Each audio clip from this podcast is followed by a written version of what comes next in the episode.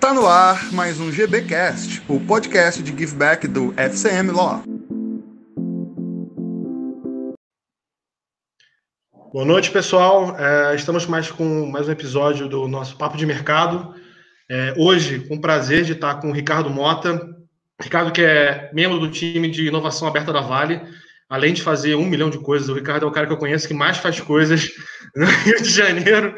Toda vez que eu falo com ele, está com um projeto novo, enfim, uma iniciativa, fazendo alguma coisa, ou, enfim. É, Ricardo, obrigado por aceitar nosso convite. É sempre um prazer falar contigo, cara. A gente tem uma relação muito próxima por estar, enfim, presente em outros projetos, mas é sempre bom a gente trocar essa ideia e vai ser muito enriquecedor pegar a tua experiência e levar para o mercado né, nesse nosso projeto aqui no YouTube. Muito obrigado, Ricardo. Eu que agradeço o convite, Heitor. É um super prazer estar falando com vocês e podendo colaborar com, com essa iniciativa. É, você sabe que sempre que acontece alguma coisa com relação a, ao ecossistema de inovação, principalmente ao Rio de Janeiro, é, eu, eu, gosto de estar, pelo menos, entendendo o que está acontecendo, participando e colaborando no que for possível. Então, super prazer estar podendo pa participar do Papo de Mercado. Legal, Ricardo. Ricardo, a gente sempre faz uma pergunta, né, para entender, primeiro, quem é você, nossos, é, nossa audiência. É, me fala um pouquinho o que, que, te levou a chegar na Vale, né, dessa tua trajetória empreendedora, é, enfim, é, como é que você conseguiu entrar no time de inovação aberta da Vale? Tá, é, bom, você quer a, a história mais rápida ou a história mais, mais completa?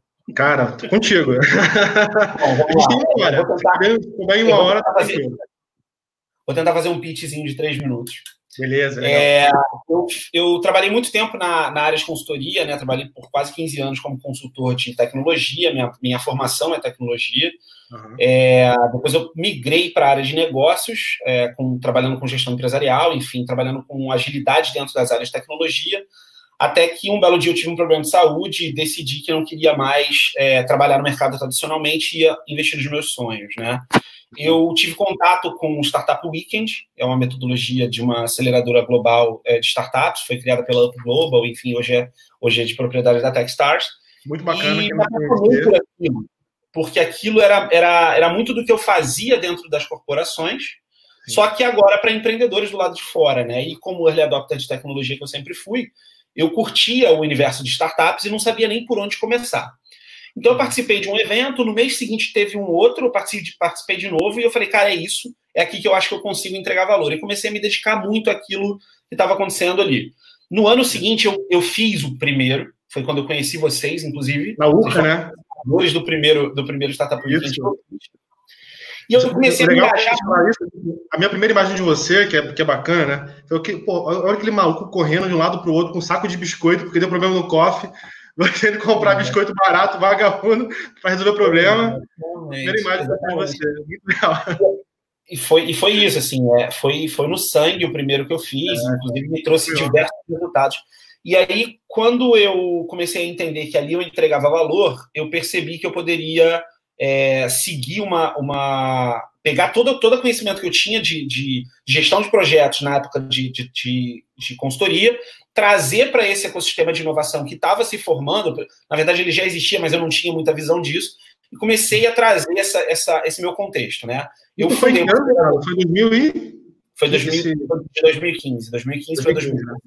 Legal. Em 2016 eu fiz os dois Startup Weekends. Um, um eu fiz é, junto com a Aline, e depois eu fiz outro com o Fábio, com o Danilo e com o Ian, é, o Fábio uhum. seu sócio.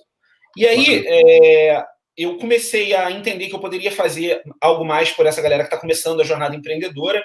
Eu criei um programa, na época ainda não se falava muito, chamado Zero to Hero, é uma metodologia, na verdade, essa metodologia é, tá, tá, é, é, o que eu utilizo, inclusive, em algumas mentorias minhas e por diante. A partir do momento em que eu validei que fazia sentido, eu entendi que eu poderia fundar uma aceleradora e comecei a montar esse processo. Cara, eu fiz muita coisa de fato, eu fiz diversos eventos, me engajei muito no ecossistema daqui. É, o Rio de Janeiro tem uma comunidade de startups chamada Cariocas, eu comecei a tentar participar mais ativamente dessa comunidade, entregando valor, né? Fazendo o que a gente chama no ecossistema de inovação aberta de Give First. Eu comecei a me doar em troca de, de fato, entender o que estava acontecendo e, em algum momento, é, conseguir participar mais ativamente. É, a aceleradora funcionou, a gente fez um ciclo de aceleração, foi muito bacana. Nessa época, é, junto com a aceleradora, a gente abriu um espaço de coworking né? E foi justamente no momento em que a WeWork estava chegando no Brasil e abriu suas unidades no Rio de Janeiro. Então, a competitividade era muito complicada. A gente foi obrigado a fechar o coworking. E, por um acaso do destino, um amigo meu trabalhava na WeWork, ele falou, cara, você não quer vir para cá para participar da, da, do espaço de inovação, da área de inovação da WeWork aqui no Rio de Janeiro? Falei, pô, legal, deixa eu entender. E fui entender o que estava acontecendo. Fui convidado para ser WeWork Labs Manager, tomava conta do portfólio de startups da WeWork no Rio. Passei um ano. Peraí, Carlos, explicar o que é o WeWork Labs, né? Que fez, teve um papel. Ah, legal, bacana. bacana. É, a, WeWork é uma, a WeWork é uma é, gestora de espaços, né? De espaços físicos, é uma startup, ela inclusive está meio mal das pernas aí, dizem. É, mas parece que vai se reerguer, não sei. É, e o WeWork Labs, ele é, dentro da WeWork, uma iniciativa de apoio às startups. A WeWork nasceu, inclusive, é, hospedando startups. Né? Ah, o primeiro modelo de negócio de compartilhamento de espaço delas era para realmente trazer startups para dentro, fazer com que elas crescessem. E eu passei uma jornada de um ano como Work Labs Manager aqui no Rio de Janeiro, quando no espaço onde eu trabalhava, a Vale inseriu um projeto chamado Digital Lab. E durante o seguinte Brumadinho, eu fui, eu me engajei muito com a, com a comunidade, eu já tinha participando, eu já estava participando de diversas iniciativas de inovação aberta na comunidade, como o grupo Open Innovation BR, é, Campus Party eu já estava participando ativamente, estava fazendo diversos hackathons e daí por diante. E aí eu fui convidado pelo então gestor desse Digital Lab, chamava Felipe Baeta, para fazer parte do time da Vale. E eu entendi que ali eu realmente conseguiria entregar um pouco mais do meu propósito, né? Que é de fato impactar positivamente a vida das pessoas. E eu aceitei o convite, migrei para a Vale, passei dois meses no Digital Lab até que eu encontrei o Alexandre Mosquim, que é meu par na, na, na, na Vale, que me uhum. convidou para a área de Open Innovation especificamente, uma estrutura que estava sendo criada, ele estava puxando, ele vinha da Votorantim Cimento, já com, com um pouco de bagagem, ele que é fundador do Open Innovation BR, um grupo muito legal, depois eu vou passar a referência para vocês. Depois eu vou te perguntar é... um pouco mais sobre Open Innovation, mas pode isso, isso. A gente vai falar, a gente vai falar sobre isso. E aí, aqui estou, né? É, hoje a área, a área de inovação aberta na Vale conta com 14 pessoas já, então começou com duas há um ano e agora somos 14. E estamos fazendo aí algumas coisas bem, bem interessantes. Acabamos de fazer o desafio é, para tentar encontrar soluções de Covid, onde a gente aportou é, um milhão de dólares em, em algumas Nossa, soluções. Legal. Bacana. Fala um pouquinho sobre Open Innovation como um todo, né? O que é Open Innovation, para quem não conhece o termo, enfim. É... Isso. É, a gente tem o hábito de, de é, americanizar muita coisa, né? Mas é. Open Innovation, a inovação aberta, é um modelo diferente de inovação. Na verdade, ele não é diferente, ele só ganhou uma nomenclatura há pouco tempo uhum. atrás, mas a, a, a, a, premissa é simples, né? A inovação ela já acontece tradicionalmente, inovação incremental, onde você tem melhorias de processos e produtos, etc. Com, logicamente, criando novidades para esses produtos. A inovação uhum. aberta é a mesma coisa, a diferença é que a gente faz junto, eu aqui, você daí. É, as empresas começaram a, a, entrar nesse movimento de inovação aberta, principalmente em busca de propriedade intelectual dentro das, das universidades, fazendo pesquisa e daí por diante. Só que existem diversos outros atores nesse, nesse ecossistema, né? Então, você tem os institutos de ciência e tecnologia, as fundações, é, os, as federações da indústria, é, é, os, os, pesquisadores, os empreendedores das startups, os fundos de investimento, então, o governo também. Então, todos esses atores, eles se juntam em alguns momentos para propor e criar inovações. Isso é a inovação aberta por si, sabe? Bacana. E como é que isso se comporta na Vale? Como é que a Vale encara e, enfim, e absorve essa energia do Open Innovation? Então, é, a Vale especificamente, ela é uma empresa altamente inovadora. Ela foi eleita ano passado pela Forbes e pelo Boston Consulting Group como a 19 empresa mais inovadora do mundo. Pouca gente sabe disso. À frente, inclusive, do Alibaba, que é um, um super player de inovação, enfim, tecnologia. É, é, é, você pensa em Vale, você pensa em minério, né? Você pensa uma coisa... É, é automático. É. Exatamente.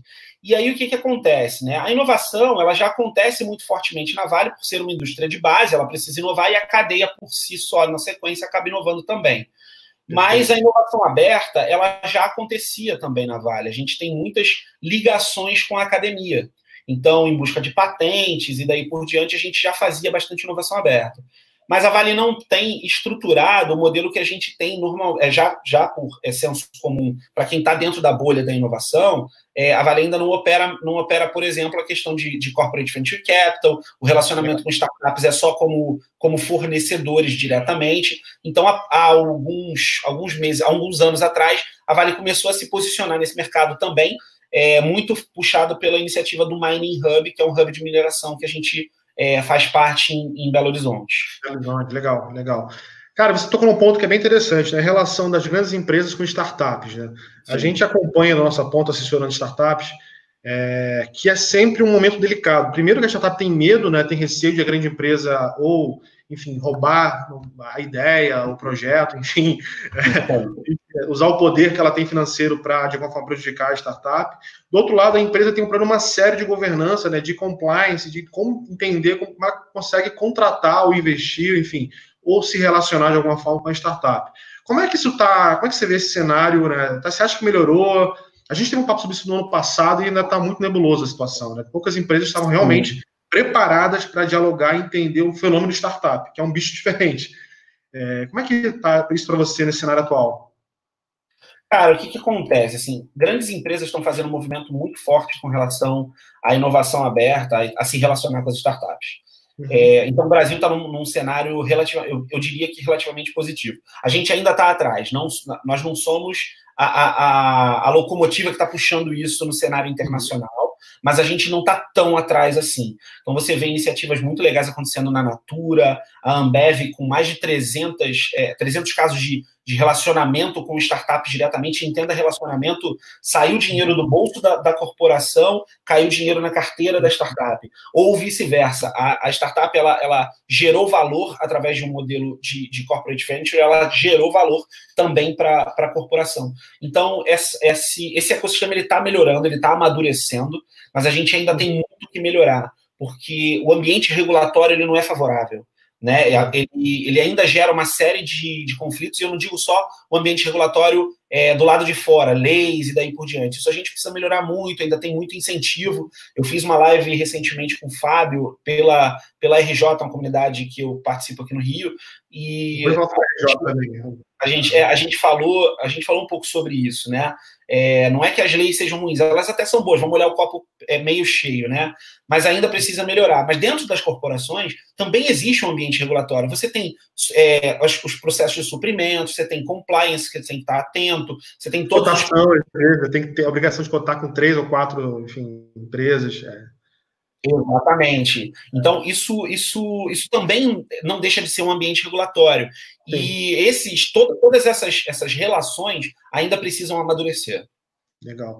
É, bacana. Se você fosse dar uma dica para quem quer startup, quer se relacionar com a grande empresa, né, quer de repente testar o seu produto numa grande empresa, me fala aí umas três ou quatro dicas práticas de como é que ela se organiza para ter esse diálogo, pelo menos. A primeira coisa, a primeira coisa que você precisa entender é se você realmente quer isso.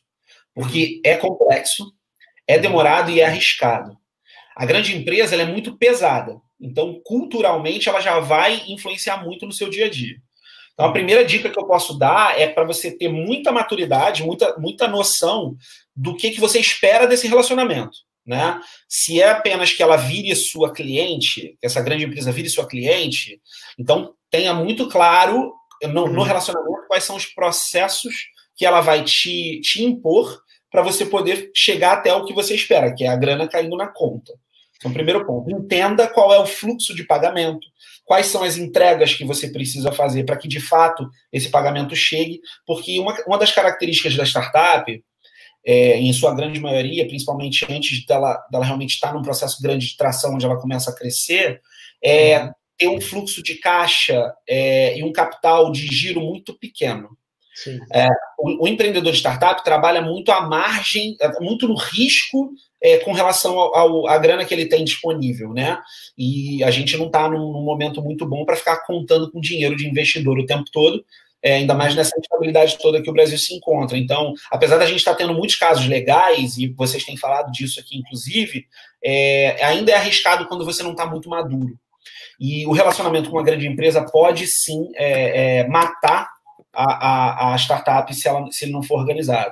É, toda a parte documental tem que estar muito clara, você tem que ter tudo muito organizadinho, formalizado, etc. Porque as grandes empresas, elas, elas são experts em te pedir documentação. Então, é, saiba que vai ser... Tudo, tudo. Tem empresa que vai pedir patrimônio da tua mãe, mas vai, vai haver uma, uma, um tratamento. Porque o tratamento que as grandes empresas sempre tiveram com os fornecedores tradicionais era esse. Você tem ideia, tem grandes empresas hoje que ainda pagam o fluxo de pagamento de, de, um serviço prestado chega a 180 dias e depois do serviço prestado. Isso é um absurdo, louco. Muito louco. Hoje, pra você ter ideia, a Vale já, se eu não me engano, a última notícia que eu tive do Mining Hub, é, é, posso estar equivocado, mas a gente já consegue, a gente já conseguiu um fluxo mais curto de pagamento para as startups, coisa de contratar em 15 dias, mais ou menos, né? O que é bastante, acho, Brasil. É isso que eu te perguntar. É como é que, beleza, tem uma ideia, um projeto, tem um startup rodando que eu acho que tem algum fit com a Vale. Como é que eu consigo, qual o canal que a Vale disponibiliza para que as, as, empresas, as startups, é, de repente mandem uma, uma, apresentação, uma proposta? Como é que chega é. até a Vale? Usando a Vale como exemplo, que é mais fácil para você, enfim. É, eu vou, eu vou falar da Vale e depois eu vou falar do ecossistema de maneira geral, tá? É, na Vale. Pergunta aqui, depois a gente responde a ele. Desculpa. Só é... fiz uma pergunta e a gente responde aí para ele. Ah, depois eu não eu não estou vendo aqui, mas você pode me perguntar, não tem problema. É, o, o, o, processo na Vale, como eu te falei, a Vale ainda não tem uma, uma estrutura de relacionamento com o ecossistema de inovação, principalmente com startups, muito bem definido. Inclusive, faz parte do trabalho do time que, eu participo, do, do, time que a, gente, que a gente tem dentro da área de tecnologia, estabelecer esse processo. Mas a gente já tem algumas pontas, né? Então, a gente tem o Findes Lab, com que a gente trabalha na, na da Federação da Indústria do Estado do Espírito Santo, Uhum. A, o FIEC Lab em Minas Gerais, o Mining Hub, que é uma iniciativa que a gente realmente toca muito, muito pesado. Então, por uhum. exemplo, se você tem uma, alguma ideia, algum produto que esteja ligado ao ramo da mineração, fica de olho nos desafios que a gente posta no Mining Hub, porque o nosso processo é: a gente Legal. entende um problema interno, a gente coloca dentro dessas plataformas, né, que são esses, esses, esses labs, né, esses hubs de inovação, a gente coloca esse desafio através da, da, da metodologia deles, a empresa, a startup vem, realiza uma prova de conceito junto com a gente, e uma, uma vez sendo validada, a gente adquire o produto ou serviço, se torna cliente, daí por diante. É, outras empresas já têm... Um desenhado, né? apesar de, enfim... Legal. Isso. Mudando, mudando para o escopo é, geral, como as outras grandes empresas se relacionam, as que já estão melhor estruturadas, é, elas têm seus, às vezes têm seus próprios programas de inovação corporativa, então elas fazem chamadas, como a gente fez agora recentemente para o para o Covid, elas falam assim: olha, é, empreendedor, eu tenho esse problema com esse escopo. Como você resolve isso para mim? E aí vem várias, várias startups que falam, pô, eu posso resolver, eu posso resolver. A melhor delas acaba sendo a qualificada dentro de um processo e vira fornecedora ou cliente daí por diante. Uma outra Legal. forma é participar de programas de fomento que estão, de, de fato, querendo é, buscar a criatividade das ideias. E aí eles são mais básicos, você não precisa ter o produto. É, algumas empresas têm esses programas de ideação, enfim. Lá na aceleradora a gente faz isso também. Legal. Aí na outra ponta, Ricardo, tem muita empresa que nos procura também, empresas de médio, grande porte, que querem entender como se inovar, como inovar na, na, na cadeia também, enfim. Como é que elas conseguem montar um programa, ou pelo menos começar a testar algumas coisas para fazer um programa de Open Innovation interno? Bom, é, a primeira coisa é precisa saber muito bem como como detalhar seu próprio problema. Se a empresa não entende o escopo do problema que ela quer resolver, e isso é muito comum, é, é difícil você levar, é difícil você levar isso para o ecossistema de inovação para fazer inovação aberta. Por que, que eu te digo isso? Porque no método tradicional de desenvolvimento, principalmente de tecnologia, e falando um pouco mais sobre software, né? Você tem um, um, uma, uma forma de construir software que é muito sequencial por mais que você esteja utilizando é, metodologias ágeis, é, as uhum. grandes companhias que atendem essas empresas, grandes empresas, elas ainda têm um processo muito grande para fazer isso acontecer. Já melhorou muito. Na minha época era bem mais lento. É, mas as startups ainda são mais rápidas. Né? Então, o que faz com que as, as empresas tenham essa vontade de trazer essas startups para dentro de alguma forma. E aí é que uhum. entra, né? Quando, quando a empresa vai apenas porque ela entende que se relacionar com a startup é legal, é bom, é bacana, vira muito um movimento muito fluffy, você não tem resultados, etc. Agora, se, se a empresa realmente quer resultado, ela precisa procurar uma, uma, uma ajuda séria, uma consultoria séria, é, de preferencialmente não as consultorias tradicionais, nada contra, adoro as Big Four, daí por diante, mas uhum. vai em quem realmente dialoga com a startup, vai nas aceleradoras de startups, procura quem trabalha com isso diretamente, porque é muito difícil para as grandes empresas, tradicionalmente falando, não entenderem a startup como apenas um fornecedor. Então, uhum. elas, têm, elas, por mais que elas tenham, por exemplo, a gente tem diversas dessas grandes consultorias que já têm seus mapeamentos, 14, 15, 20 mil startups mapeadas, mas entre mapear e resolver o problema, tem uma, uma, uma infinidade de coisas que podem acontecer. Você pode ter um empreendedor, por exemplo, que simplesmente não vai com a cara da, da, do dono da empresa. E, cara, é normal, porque uhum. o empreendedor de startup, ele não está só querendo ganhar dinheiro, ele empreende, em sua grande maioria, por propósito. Sim. Então, ele não está preocupado só por botar dinheiro em caixa. Tem alguns que estão, mas não são todos. E às vezes a grande solução está na mão de um cara de ideal, um cara que acredita no sonho, que tem um objetivo específico. Você imagina se o Mark Zuckerberg tivesse sido é, contratado pela IBM? Você acha que tinha Facebook hoje? Não, ele tinha um propósito, ele acreditava no que ele queria entregar. Então, não tem muito para onde correr, né? Não, legal, cara. O Rafael Albuquerque fez aqui uma pergunta. É, acho que até a gente já falou um pouquinho sobre isso, mas quais são as exigências mais comuns de compliance é, quanto ao relacionamento cliente-fornecedor? Então, o que, que você vê de mais comum ali que eles perdem, enfim? É, no mercado tradicional é, é, é aquilo, né? Você tem que é, comprovar, por exemplo, liquidez da companhia, o quanto sólido você está, é, o tamanho, é, seus últimos seis meses de faturamento, quem são seus três maiores contratos. Ainda, é, pede, enfim, ainda, tá, ainda tem esse checklist aí. Tem, tem isso. Isso é muito normal, ainda vai demorar para mudar. Quando você fala de startups e a empresa com a qual você vai se relacionar já entende é, que o relacionamento com a startup é diferente, isso melhora muito. Então, como eu estou te falando, né? É, a, o pessoal da, da Natura estava falando, eles fizeram uma apresentação para a gente recentemente. A gente tem dentro da Vale tem um fórum de inovação, onde a gente fala para toda a companhia com players externos para falar sobre inovação aberta.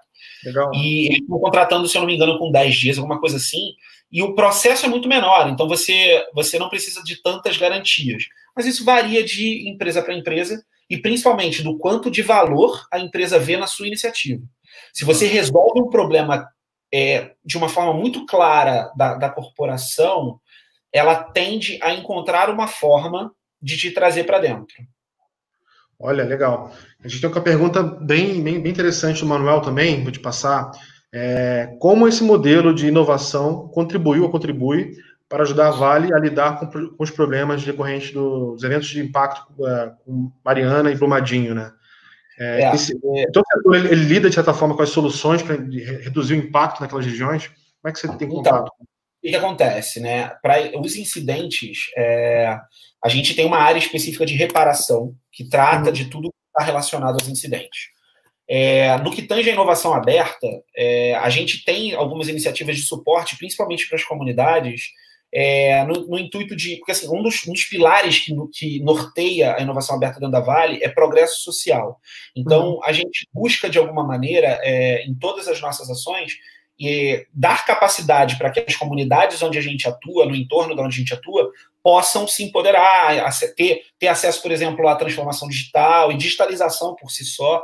Então, hoje a gente tem um programa, a gente está criando um programa de conexão entre as nossas ferrovias, que a gente opera tanto no, no Sudeste, que é de Vitória a Minas, e a ferrovia é, de, de, de Carajás a São Luís, que é a Estrada de Ferro Carajás, a gente está criando um processo de conexão é, cedendo parte da, da, infraestrutura da companhia para que as comunidades no entorno possam usufruir de internet e daí por diante. Mas é muito complicado. É, eu confesso que eu me assustei quando eu entrei para a Vale. A Vale é um mundo e as áreas, a área de sustentabilidade, por exemplo, ela atende muito, ela tem muitos trabalhos. Você, pode, você consegue ver tudo isso no site da Vale. Tem, tem um relatório das ações de sustentabilidade, principalmente relacionadas ao impacto com a, com as, com a advindo dos incidentes de Brumadinho e Mariana. Legal, cara. Tem uma pergunta um pouco mais filosófica do Fábio, te colocar. Ele pergunta para você é. o que falta no ecossistema de startups do Brasil, né? Na sua visão. O que, que tá falta? É, o que, que, falta? Bom, aí a gente precisa abrir uma cerveja, ir para um bar, uma... mas enfim, é, sendo bem, bem pragmático, falta. Eu acho que não falta, Fábio. Eu acho que sobra. Sobra ego. Ah, verdade. Muito, muito ego. Falta humildade, então, vamos falar assim, né? Falta, falta é, troca. As pessoas não sabem as pessoas elas têm os seus pet projects, elas colocam seus projetos embaixo do braço, seu seu petzinho ali, e é só aquilo que importa para ela. Ela não interage com os outros, ela não quer conectar. Então, o ecossistema do Rio do, do, do Brasil e do Rio de Janeiro com bastante é, com bastante intensidade sofre muito disso. Mas está melhorando. Já foi pior. Hoje a gente já tem muito mais interação, hoje a gente já tem muito mais troca e tem muitas iniciativas legais acontecendo Brasil afora. A Associação Brasileira de Startups tem, tem nutrido muito o conceito de comunidade, está muito mais forte isso dentro da associação. O trabalho que a, que a Isa está fazendo é muito legal. E as comunidades também estão se organizando um pouco melhor. O cenário é positivo. Legal, Ricardo. Vamos falar um pouco de comunidade, aproveitando essa, essa pauta. E como você bem colocou, eu concordo muito com você. A gente participou do case no ano passado é, e era muito latente, né? Você vê que comunidades mais organizadas, como elas conseguiam destaque realmente, mas tem um prêmio no case, para quem não conhece, é, o, é, a Confederação da. Confederação Congresso, enfim, da, da B Startup anual. De start... O que quer dizer o quê? Você sabe o que quer dizer a sigla? É... Enfim, de qualquer forma. Tá, é Congresso é, Anual de Startups e Empreendedorismo. Caguei. Não sei. Anual, que, enfim, a gente sempre, sempre vai. É, e a gente via as comunidades, por exemplo, do, do Sul, né, Santa Catarina, por exemplo, é, como se destacava, como o pessoal era engajado, realmente se ajudava. É, Minas Gerais a mesma coisa, né, como, como era bacana. E no Rio, realmente, a gente vê que tentou-se em 2015, 2016 com Cariocas, organizar um pouco a casa, aquilo deu um certo boom, depois caiu um pouquinho, e agora estou vendo que você está retomando esse projeto com, com, com, a, enfim, com a nova comunidade mais organizada. Fala um pouquinho desse movimento atual, o que, que tem diferente dos passados, como é que vocês estão é, realmente é, capilarizando o movimento, que eu estou vendo agora que é bacana desse novo ciclo, é que vocês têm uma preocupação muito grande em capilarizar pelo Estado, que é bem legal. Fala um pouquinho sobre isso. Bom, case quer dizer Conferência Anual de Startups e Empreendedorismo. É, vamos lá, cara. O que, que acontece? Né? Em 2015, 2016, aquela época que eu contei que eu comecei, já existia aqui no, no, Rio de Janeiro, na capital, uma comunidade chamada Cariocas. Inclusive, ela tinha um trabalho muito bacana. A gente tem nomes muito fortes é, no empreendedorismo nacional que fazem, faziam parte dessa comunidade. O Bernardo Luna, o Gamota e daí por diante. Uma galera muito bacana aí. Durante um período, é, essa comunidade funcionou muito bem. Só que em 2016 para 2017, a galera que estava à frente disso começou a ter que tomar conta dos seus próprios negócios. Isso é doação, cara, é voluntariado, é voluntariado total. Comunidade de startups ao redor do mundo é voluntariado. Eu, eu ano passado, em setembro, eu estava em Turim, fui representar o Brasil no, na, numa, no encontro de líderes de comunidade global. É, fui o único representante do Brasil, by the way. E o que, que acontece? a gente, isso é válido, assim, não tem gestão de comunidade remunerada, isso é um trabalho voluntário. E a galera precisava tomar conta dos seus, dos seus trabalhos, ganhar seu dinheiro e tudo bem. Só que é, comunidade precisa de continuidade e ninguém se ligou nisso, não, não, não houve uma passagem de bastão, sabe? E isso foi muito ruim para a comunidade, porque a gente tinha um engajamento bacana, mais de mil, 1.100 pessoas no canal do Slack, enfim, a parada era bem legal. Num uhum. dado momento, é, eu, eu, eu entendi que eu não conseguiria avançar no Rio de Janeiro sem que essa comunidade andasse. Então eu, eu entendi que eu tinha, já que não era uma associação, qualquer membro tem liberdade de agir, teoricamente, em nome da comunidade, desde que seja em prol da comunidade. E eu comecei a fazer muitos eventos é, em nome da, da, Cario, da Cariocas. É, ano passado, vindo para Vale, eu não pude mais me dedicar tanto e eu acabei percebendo que a comunidade da, da capital caiu muito. Assim, está muito parada, a gente tá, tem buscado, inclusive, outras pessoas para se engajar. Só que nesse ínterim, quando eu estava na, na WeWork ainda, eu comecei a incentivar a conexão entre todas as outras comunidades do Estado. Uhum. E a gente chegou à conclusão de que valia a pena a gente criar uma comunidade guarda-chuva, onde todas essas comunidades pudessem estar representadas e a gente aumentasse o nosso nível de interlocução com esse ambiente regulatório, com outras empresas e daí por diante, fazendo com que o Estado tivesse uma percepção do tamanho que ele de fato tem, e não ficasse apenas retido à capital. Né? Isso foi muito bacana. Você estava no case ano passado, você viu que é, eu arrisco dizer que éramos a maior comunidade lá de São Paulo, porque São Paulo estava de casa. Claro. A, galera, a galera de Santa Catarina vai dizer que não. mas tudo bem. mas é bom, é bom, lembrar que vocês fizeram embaixada do Rio de Janeiro. Foi muito legal o projeto. Exatamente. Né? Fecharam um espaço, ficaram lá fazendo vários eventos em paralelo, palestras, É uma forma da gente criar engajamento. E uhum. a gente vai manter as embaixadas para todos os eventos presenciais que vierem acontecer no pós-pandemia. Legal, legal. É, nesse processo. A ideia é que, de fato, a gente consiga fazer engajamento, consiga se conectar com outras comunidades também. Mas hoje nós somos 10 comunidades embaixo desse guarda-chuva por todo o estado do Rio de Janeiro. Vamos começar algumas ações para as, as, as comunidades, para os empreendedores, e a RJ para os líderes de comunidade.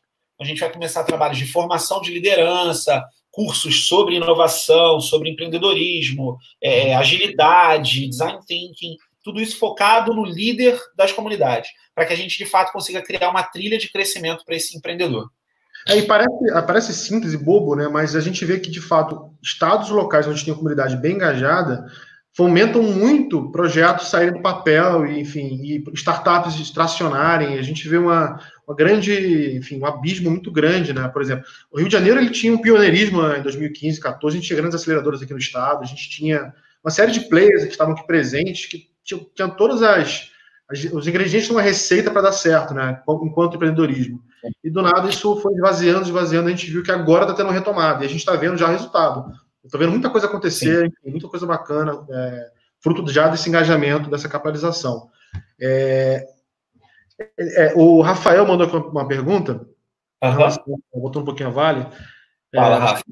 Um screening fora do Brasil para a solução de alguns desafios, que é legal esse ponto, porque é isso que eu ia perguntar também. Como é que as comunidades se relacionam? Se trocam, né? Tem, como, é que, como é que vocês organizam a troca de experiências, enfim, Brasil e internacional? Então, as comunidades de inovação aberta, elas se falam, sim, a gente tem contatos hoje globalmente, é, e o bacana é que não, não tem motivo pelo não tem motivo nenhum além do relacionamento e do networking para eu estar onde estou hoje. Isso é um ponto. Não, tem, não, que não tenha formação, nada, tudo isso importa. Mas você tem que estar preparado e estar disponível para aquilo acontecer. Se você não troca um cartão, se você não pega um telefone da pessoa, cara, isso morre. E o bacana da, da inovação aberta é isso: você se torna conectopata e compartilhopata. Você, você, você, tá, você, sério, você começa a contar tudo para todo mundo e você uhum. consegue conectar todo mundo junto. Isso é muito legal. A Vale, é, como, eu, como eu falei no começo, ela ainda não tem esse processo estruturado. Então a gente fez um scouting agora para o Covid. Né? A gente lançou um desafio e a gente fez esse desafio Brasil e Canadá. Foram, eu, eu, eu arrisco dizer, eu tenho uma grande convicção de que foi o maior desafio de, de inovação aberta do Covid no Brasil, uhum. quiçá na América Latina é, mas eu não estou muito preocupado com isso. Mas foram 1.453 soluções em oito uhum. dias. Oito dias. É, isso só Brasil. E mais 300 soluções no Canadá em cinco dias de, de, de chamada. E lá a gente fez um scouting proativo. A gente foi no mercado, falamos com algumas, algumas, algumas entidades de lá, atores do ecossistema local, e perguntamos se eles tinham referência de startups que pudessem ajudar nas linhas do, do desafio. Bacana, legal, cara. Falando sobre um pouco do Covid, né? Não dá para fugir muito dessa pauta, é, mas Nossa. eu. É, me, fala um pouquinho como é que você está enxergando, né? como é que o Covid impactou, por exemplo, a comunidade do Rio de Janeiro. Você sentiu que, claro, a gente sempre fala, né, no ambiente de, de crise que o Covid traz, também surgem oportunidades. A gente vê segmentos que estão se destacando, como saúde, como logística, enfim. Mas como é que, num todo, você está tá, tá, tá, enxergando isso no, na comunidade do Rio? Você acha que realmente foi um grande impacto? É, ajudou, no bom sentido, né, apesar da, enfim, da, da, situação, a acelerar algumas coisas ou não, enfim? Todo mundo que estava é, dentro do contexto de saúde, é, saúde e seus desdobramentos, teve uma super oportunidade, né? É, e aí, monitoramento, é, diagnóstico, um monte de coisa realmente conseguiu se alavancar e foi uma super oportunidade. É, mas não foi, não está sendo bom. Isso não é bom de maneira alguma. Né? O que a gente está vivendo é um absurdo, é, principalmente dado o cenário político é, é, é institucional no Brasil. É complexo, mas. É muito complexo, né? Oi? A gente está vendo uma crise, né? uma crise política e econômica, enfim, agora estava começando a se recuperar. É, muito difícil. Mas, enfim, cara, isso, a vida de empreendedor é isso e a gente tem que se acostumar. E aí, é, olhando para o estado do Rio de Janeiro, a gente tem várias startups que cresceram, que ganharam oportunidades. Eu terminando essa conversa, eu estou indo para o Instagram da RJ é, para falar com uma startup do Rio de Janeiro que, que criou um modelo de máscara e só desde, é, desde, se eu não me engano, 30 de março, 28 de março, até agora já vendeu quase 5 milhões de máscaras. Então Caramba. foi uma super É, eu vou, eu vou detalhar isso assim lá na conversa, então quem puder vai lá. É, é... Me manda o link que eu divulgo para o pessoal. Vou Fazer a casadinha. E é legal que, na verdade, é uma coincidência, né? Porque o Fábio é, fez uma, uma, um papo de mercado e, na sequência, foi também para a RJ falar com você. Isso, isso. É, casadinha hoje de novo. hoje. E aí o que, que acontece? Muitas startups se deram bem. Por acaso, a Associação Brasileira de Startups em Saúde, é, a, a, presidente dessa associação, ela é do Rio de Janeiro, na verdade, ela é de Niterói. Então, o movimento de saúde aqui está tá sendo bem interessante, tá? É, mas para as empresas, de maneira geral, o contexto de home office e tal, isso foi, foi impactante e foi positivo em alguns casos e foi bem negativo em outros, né? Então, é, é um misto aí de sensações que é difícil, nesse momento, a gente conseguir quantificar. Eu posso te dizer, por exemplo. Pode falar. Fala. Não, pode concluir. É, eu posso dizer, por exemplo, que na, no caso da Vale, todo o back-office está tá de home office. A Vale é uma empresa com mais. Eu vejo que ah, as empresas que eram mais, conect... empresas que eram mais conectadas, né, que tinham uma, uma estrutura mais preparada para o home office, por exemplo, ou, enfim, servidores de nuvem, mais, mais preparada para trabalho à distância, elas estão uhum. conseguindo ter pelo menos uma normalidade operacional. Claro que, enfim, isso impacta um pouco pela situação, mas. É, e, e, as startups, naturalmente, são mais conectadas, mas, enfim, o pessoal já tem a cultura de coworking, de, enfim, seu escritório é seu laptop, basicamente. Eu vejo, pelo menos, acho que eu acompanho de mais próximo, não teve nenhum grande impacto na operação, claro. Teve impacto no mercado, às vezes no mercado que ela, que ela atende, consequentemente, de clientes, mas todas estão conseguindo rodar bem com clientes e ok, tipo. É engraçado. Eu acho, que, eu acho que o mundo pós-Covid, né, você pode falar nessa expressão, é, é, ele tende a privilegiar as empresas que estão mais preparadas para o trabalho em home office, para o trabalho remoto. E não sei se você tem a mesma percepção, você está acompanhando isso também. Tem, tem a mesma percepção. É, as empresas, algumas empresas de fato estavam mais preparadas. A gente tem exemplos aqui no Rio de Janeiro, de empresas da internet, por exemplo, toda remota, praticamente todo mundo remoto, né? Mas a verdade é que ninguém esperava, ninguém Sim. esperava isso. Então você tem, você teve uma, uma corrida muito grande para as empresas que trabalhavam com desktops ainda, por exemplo, entender como é que para para pensar. A empresa média, tá? Não vou falar empresa grande, não. A empresa média aí, seus 100, 150 funcionários, compra um monte de computador computador, desktop, monitor, o que, que uhum. faz? Pega, manda para casa do funcionário? Eu tenho que mandar, ah, cara. Assim, a cadeira, computador, né? É, é, o mais, mais interessante está sendo assim, né? Eu participo de alguns fóruns com grandes empresas, por exemplo, o, o, eu tenho falado, falei recentemente com a Ambev, a própria Natura, etc. Você vê, é, as, as empresas elas lutavam muito para que você não fosse para o home office. Uhum. Sim, tinha uma barreira então, muito grande certo, isso vai ser muito problemático. Agora não tem escolha. E tá vendo, tá todo mundo produzindo, tá funcionando. Isso é muito engraçado. Todo mundo que eu, que eu pergunto sobre a questão do home office, né, como é que foi o impacto na operação, todo mundo fala: olha, funcionou. O pessoal produziu mais, tá mais engajado, que é, que é um contrassenso. Né? É, a gente, eu posso falar para o nosso caso, a gente tem uma, tem uma base, enfim, BH, São Paulo, Rio. E, claro, a Rio era muito maior, tinha mais gente no Rio de Janeiro. Então, a, era difícil lembrar que tinha pessoas de outros estados para a gente começar a levar discussões para o mundo online. Né? Então, discutir ali presencialmente, esquecia de compartilhar, enfim.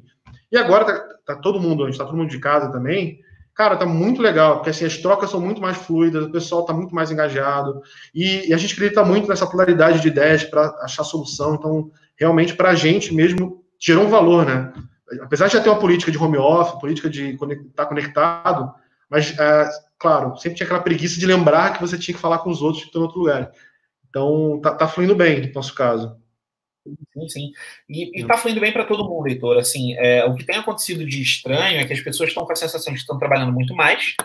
Uhum. E tão mesmo, porque o período que você perdia saindo do seu trabalho para sua casa, você está trabalhando agora. Total. Então, é o horário de produção, é, seu almoço, a maioria da. Cara, já fiz é. reunião. Comendo. A Vale foi normal, Ricardo, nesse ponto. Como é que foi para você na Vale? Porque assim, a Vale já é uma empresa com várias bases, enfim, IP bem Sim. conectada, mas é, para ela foi fácil ver essa chave no mundo, porque assim, a Vale tem um desafio global, né? Tem países que foram mais atingidos, países que foram menos atingidos. Por exemplo, acho que a Vale tem uma base na, na Ásia que foi bastante atingida, né? Na, chegou a comentar uma vez comigo. Malásia. É, Malásia. É, isso, a gente, a, gente tem, a gente tem operações em diversos países. É, várias delas foram bem atingidas, alguns estão sendo agora, Moçambique está tá complicado agora, enfim. É, e, e, aqui no Brasil também foi bem difícil, mas o, o movimento para a galera que trabalha de escritório foi mais tranquilo. As operações, elas continuam funcionando, elas não pararam. O que a gente teve que fazer foi, de fato, buscar inovações para que essas, essas essas operações não parassem. Então a gente teve uma demanda, por exemplo, para colocar, para encontrar câmeras térmicas para as portarias, para que a gente pudesse diagnosticar entra, na entrada a, a possibilidade do, da contaminação do, do, colaborador com febre, alguma coisa do gênero.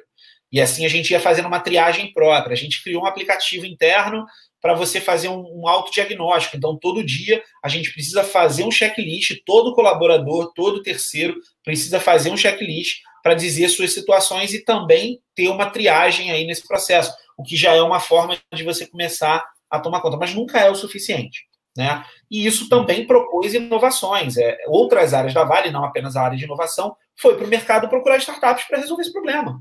Né? E as startups precisam estar preparadas para isso. Né? Então, como é que você faz para estar tá pronto para uma demanda que não se espera? Né? Você tem que saber que você está entregando Justamente, eu, eu, na verdade, a gente está num mundo que a gente, se falar sobre isso em 2019, era um filme de ficção científica muito louco, muito. um cara com uma viagem muito doida. Ninguém, ninguém esperava o que aconteceu em 2020, né, que bem acontecendo. É, realmente. É, o Fábio fez aqui uma pergunta interessante, é, para você comentar sobre as diferenças de inovação no ambiente de indústria e de serviço. E, e, é legal falar sobre essa questão do hardware e do software também nesse, nessa sua resposta, porque total, que, infelizmente tem uma, enfim, um grande incentivo e interesse em software e muito pouco em hardware, né, cara? Muito pouco em hardware. A gente, a gente tem uma cultura de, de não ter no mercado inovação tão acessível. Então, você fica com as grandes inovações muito presas na academia, elas não viram produto. A uhum. indústria sempre se valeu da academia para isso. Então, a indústria tem boas patentes, consegue fazer boas inovações. Já no mercado de serviços, e aí não só serviço, tá, Fábio, respondendo a sua pergunta, produtos para varejo uhum. também é, é, outra, é outra pegada. A inovação industrial, ela é, ela é muito mais robusta, ela é muito mais difícil. E as startups que estão buscando inovação é, para as indústrias, elas precisam estar cada vez mais perto da indústria para entender suas dores. É, as uhum. melhores startups que atendem a indústria hoje, elas são fruto de ex-funcionários que saíram da companhia porque sabiam de um problema, resolveram aquele problema do lado de fora e começaram a tentar vender para a própria empresa. Isso é muito comum. É, o, que é, o que é ótimo, né? Porque pelo menos você sabe que há oportunidade desse relacionamento acontecer. É, o, a inovação na, na indústria ela precisa de mais tempo para amadurecer. É, ela não pode ser. Ela, é mais difícil da gente fazer, por exemplo, o que a gente tem no mercado, no mercado aberto, né, no varejo, né, no, vamos lá, vamos chamar de serviços, fazer a, a chamada validação. Como é que eu vou validar, por exemplo, que eu consegui tirar de um, de um, vaga, de um vagão de trem cheio de minério de ferro, mais um vagão de nove pés, acho que é nove pés, sei lá, é, um vagão gigante cheio de minério de ferro. Como é que eu vou validar que eu consegui, com a minha solução, reduzir a umidade em 5%, porque é o que eu preciso para melhorar a qualidade do meu minério? Eu preciso ter um minério, moleque. Como é que eu vou achar isso? Não é pouco, não, é muito. É um vagão. Não, é pouco, é coisa pra caramba. Então, assim, é, a gente está falando de problemas, por exemplo, que algumas operações da Vale, o, durante o processo da mineração, so, é, sobe muita poeira, essa poeira acaba indo para as comunidades. Como é que eu vou criar um mecanismo de, sei lá, de, de aspersão, ou, ou é, para poder, de repente, ao invés de deixar a poeira passar, eu umidificar a poeira, a poeira cair antes de chegar na comunidade? Como é que eu valido isso? É, é diferente de fazer uma pesquisa, sabe? Então é, é realmente é, é, mais difícil. Você precisa uhum. de muito mais conhecimento, de muito mais entrada na, no, na pesquisa, na academia, mas não é uma, um impeditivo. É, o processo de, de transformação digital trouxe uhum. muitas oportunidades para quem pensa software também, né? Para quem pensa integrações, é, digitalização, disponibilidade de dados, da, data lakes e daí por diante. Isso a, a, indústria ainda é muito carente, não, não a Vale só, não só a Vale, a Vale também tem suas carências, mas todas as indústrias. Se for pegar similaridades entre a mineradora e uma salina, cara, os caras também tra trafegam com vagões cheios de sal, precisam depositar aquilo em algum lugar. Cara, é, tem muita similaridade em várias indústrias e você pode fazer prova de conceito numa e tentar portar para outra. E aí é, é, é, tem que ser sagaz. Legal, cara. É, quando a gente fala em inovação nas empresas, né, é, é comum que tenha um setor que você fique responsável realmente por ter essa bandeira. E é também muito comum que esse setor, na verdade, tenha, comece a ter atritos com as outras áreas da empresa, né? É, normalmente a gente, como ser humano, tende a se acomodar e o novo sempre é um, enfim, a gente recebe com um pouco mais de, de receio. É, como é que isso dentro da Vale, como é que as áreas, as demais áreas, as áreas lá, tradicionais, como é que elas aceitam a área de inovação? Como é que é o diálogo? Bom, a gente tem a sorte da, da companhia toda estar tá muito ligada no movimento de transformação digital. A gente não sofre com os, os chamados innovation killers. Uhum. É, a, gente, a, gente, não tem bloqueadores de inovação é, na sua grande maioria, na, na, grande maioria das vezes. Mas ainda é difícil quando você entra no cercadinho de alguém e fala assim: olha, isso aqui não é mais assim, tem que ser de outro jeito. Uhum. Então, ainda há um pouco de resistência, mas as pessoas estão mais abertas, até porque é, a Vale, por, por, por, acaso, por, não por acaso, ela, ela atrai muitos talentos jovens, né, uhum. principalmente aqui no Brasil. E isso é, muito, é um movimento muito interessante. E aí o que acontece? Essas pessoas mais novas, elas estão um pouco mais abertas para pensar diferente, né? A gente tem alguns, alguma, alguns movimentos muito interessantes com relação à diversidade. Isso acaba trazendo pessoas que têm um pensamento diferente e já estão mais abertas a discutir. Então, isso, isso facilita um pouco o processo, né? Mas não é simples. Toda transformação, ela uhum. pressupõe que você abandone algo para conseguir algo novo. E esse abandonar é sempre doloroso. Imagino, cara. Legal. A gente falou muito sobre o papel da indústria nesse, nesse ecossistema de inovação aberta. Agora eu queria falar um pouquinho sobre outro player, que é a academia. É, como é que você enxerga? A gente uhum. no Brasil tem uma visão que a academia ela não é muito conectada com o mercado, ela é muito fechada em si, né? Você, você sente que isso está mudando? Tem, enfim, tem, tem dialogado com, enfim, com instituições que estão mais abertas? Como é que está esse processo no âmbito acadêmico? Então, é, os quadros da Vale são, muito, são formados por muitos é, pesquisadores, mestres, doutores e daí por diante. A gente tem algumas relações muito legais com a academia. A Vale tem um centro de excelência é, em Vitória, que é um AI Center, o, o, Centro de Inteligência Artificial, é um centro de excelência em inteligência artificial, onde a gente tem pesquisadores, doutores, mestres lá, é, é, muito conectados com a academia e também entregando muito valor e capturando muito valor da academia. Então, a, a, essa ponte é muito legal. A mesma coisa é, no Espírito Santo, no Maranhão, em diversos lugares onde a gente está. É, em Itabira, por exemplo, a gente apoia a iniciativa da, da Universidade Federal de Itajubá, do campus Itabira, é, a gente está lá apoiando a construção de um campus novo, gigante, um investimento enorme. Eu não sei as cifras, mas é, a gente é muito próximo sim, da academia, porque indústria de base ela depende da academia, principalmente por essa questão da inovação, né? Inovação, patente, inovação, pesquisa. Então, é, essa proximidade é muito grande. Mas isso precisa aumentar a partir do momento, é lógico, levando em consideração também a mudança de mindset na academia. Uhum. Os, os, pesquisadores precisam começar, então já estão começando a virar donos de produto, começando a entender que suas pesquisas, seus papers também podem virar resultado na, na, na indústria, nos serviços, no, no mercado. Então, isso está facilitando essa proximidade. Legal, Ricardo. Ricardo, a gente está chegando perto do fim. Vou te pedir, um, enfim, a gente sempre pede uma dica, né, de livro uhum. que você considera que seja bacana para, enfim, para falar um pouco sobre inovação aberta ou sobre um tema que você goste. É, e um canal de formação, né? pode ser um podcast, um site, enfim, uma, uma fonte que você tem o hábito de consultar para se, se, atualizar. Bom, para se atualizar, é, cara, eu procuraria o, os grupos do Open Innovation BR. Você pode procurar no Google mesmo, Open Innovation BR tem um site, enfim. A gente tem feito vários eventos, inclusive online. É, é openinnovationbr.com, se eu não me engano, .com.br. É, lá, lá tem bastante informação. O, o, o time de, de BH está fazendo muitas lives também interessantes. É, eu utilizo ali para me atualizar com relação ao Brasil, fora os grupos no WhatsApp. Você pode entrar no site, tem a lista de todos os grupos: WhatsApp, LinkedIn, é, é, Telegram e daí por diante. Então, você pode se vincular em, em, qualquer lugar. A gente tem capítulos do Open Innovation BR em todo o Brasil. Então, não interessa onde você esteja, você consegue se conectar. E mais, né? Lá você vai encontrar indústrias, vai encontrar empresas tradicionais, vai encontrar empreendedores, todos eles trocando. Então, é uma super oportunidade não só de se atualizar, mas fazer o que, o que nos trouxe aqui, fazer networking, né? É, e se eu puder falar de um livro, eu talvez o de onde vêm as grandes ideias do Steve, Steven Johnson.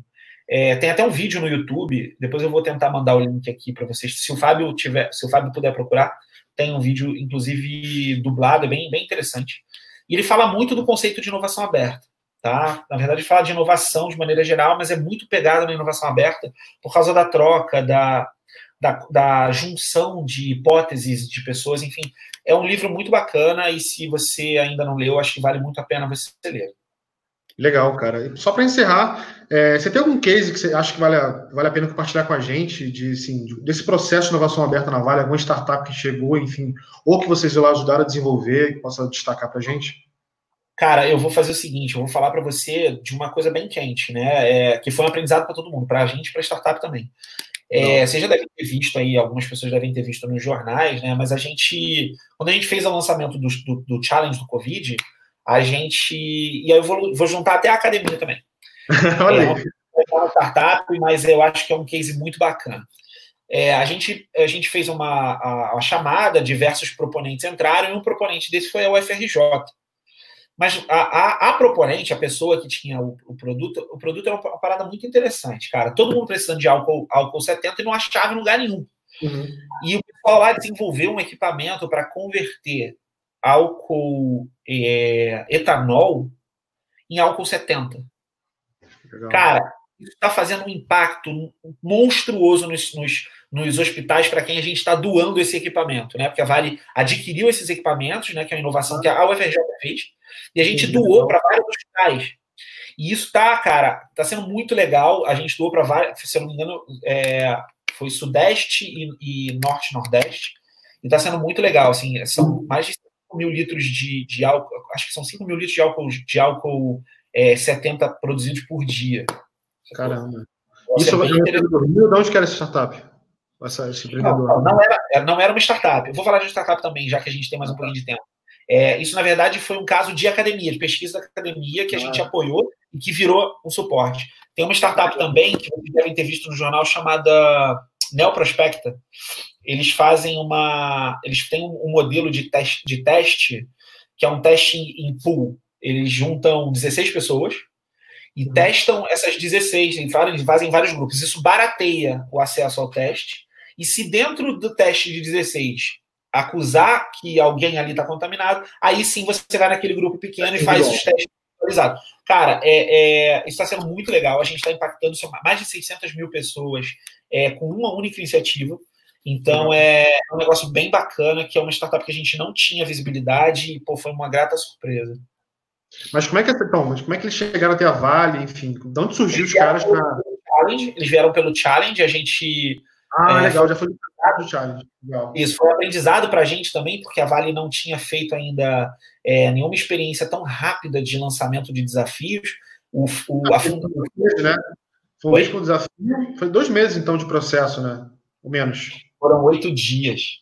Isso, caramba, legal. A gente montou, a gente montou o desafio em, em, em, cinco dias, se eu não me engano. A, é, a, gente lançou o desafio em cinco dias e mantivemos ele aberto por oito dias, a, a chamada aberta.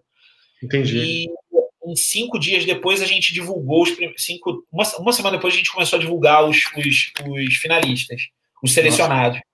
E foi, foi muito bacana porque a gente teve o apoio da, do Einstein né, e do Mater Day é, na, na, questão técnica mesmo, de saúde, enfim, foi, foi chancelado por duas grandes redes hospitalares de, de, de extremo renome no país, e com soluções muito legais de desinfecção de ambiente com ultravioleta, de, de produção de, de máscaras e, e face shields com, com impressão 3D e com grupos não necessariamente é, formalizados, não startups, porque é, como eu falei no princípio, né, a, inovação aberta da Vale ela tem um propósito de, de progresso social. Então, uhum. por exemplo, a gente apoiou na, na em, em, no Amazonas a, a, aquisição de impressoras 3D para que aquele grupo fizesse a impressão e isso vai ficar de legado para a universidade. Então, é, é, é também pensando nesse impacto social positivo. Né? Legal, cara. Pô, obrigado, Ricardo. É, pô, sempre um prazer falar com você. Sempre aprendo muito mais. É muito bom mesmo. Obrigado pelo trabalho que você faz na comunidade. E, cara, fica à vontade de deixar, deixar tua mensagem final. Enfim, o espaço Beleza. é seu. É, eu que agradeço o convite e para mim é muito, é muito gratificante ver os esforços que vocês no escritório estão fazendo para que o ecossistema esteja cada vez mais nutrido de informações, mais conectado, mais diverso. É, eu acompanhei o papo com o Rodrigo, por exemplo, que é um cara que eu admiro muito. Enfim, é, eu tenho acompanhado as lives de vocês e as informações que vocês estão trazendo, elas, elas são fundamentais. Eu espero que a gente consiga é, compartilhar todo esse arcabouço de conteúdo que vocês estão criando. Isso está disponível, né? E o bacana da, dessa modernidade é isso, está acessível para todo mundo, entre aspas, né? Porque a gente também vive numa bolha de tecnologia, tem muita gente que não tem acesso à água potável, que dirá a, a, a internet. A gente, a gente vai melhorar isso. Né? E se eu puder deixar uma mensagem para todo mundo que está assistindo a gente aqui, é continuem é, é, buscando esse conhecimento, né? É, pode parecer clichê, mas stay hungry, né? Stay, uhum. stay foolish. Continua nesse, nesse, nessa busca. O aprendizado ele é, ele é gratificante e interaja. Não, não guarde para você as coisas, troque com as pessoas, aprenda, é, ensine. É, sempre com humildade, sem achar que só você sabe, só você é o dono da razão ouça o outro. Isso vai ajudar muito o ecossistema de inovação e empreendedorismo do Brasil. Ricardo, muito obrigado, cara, mais uma vez. E vamos para lá para o outro canal para acompanhar a sua live lá. Obrigado, cara. Um abraço. Beijo você por lá. Tchau, tchau. Um abraço.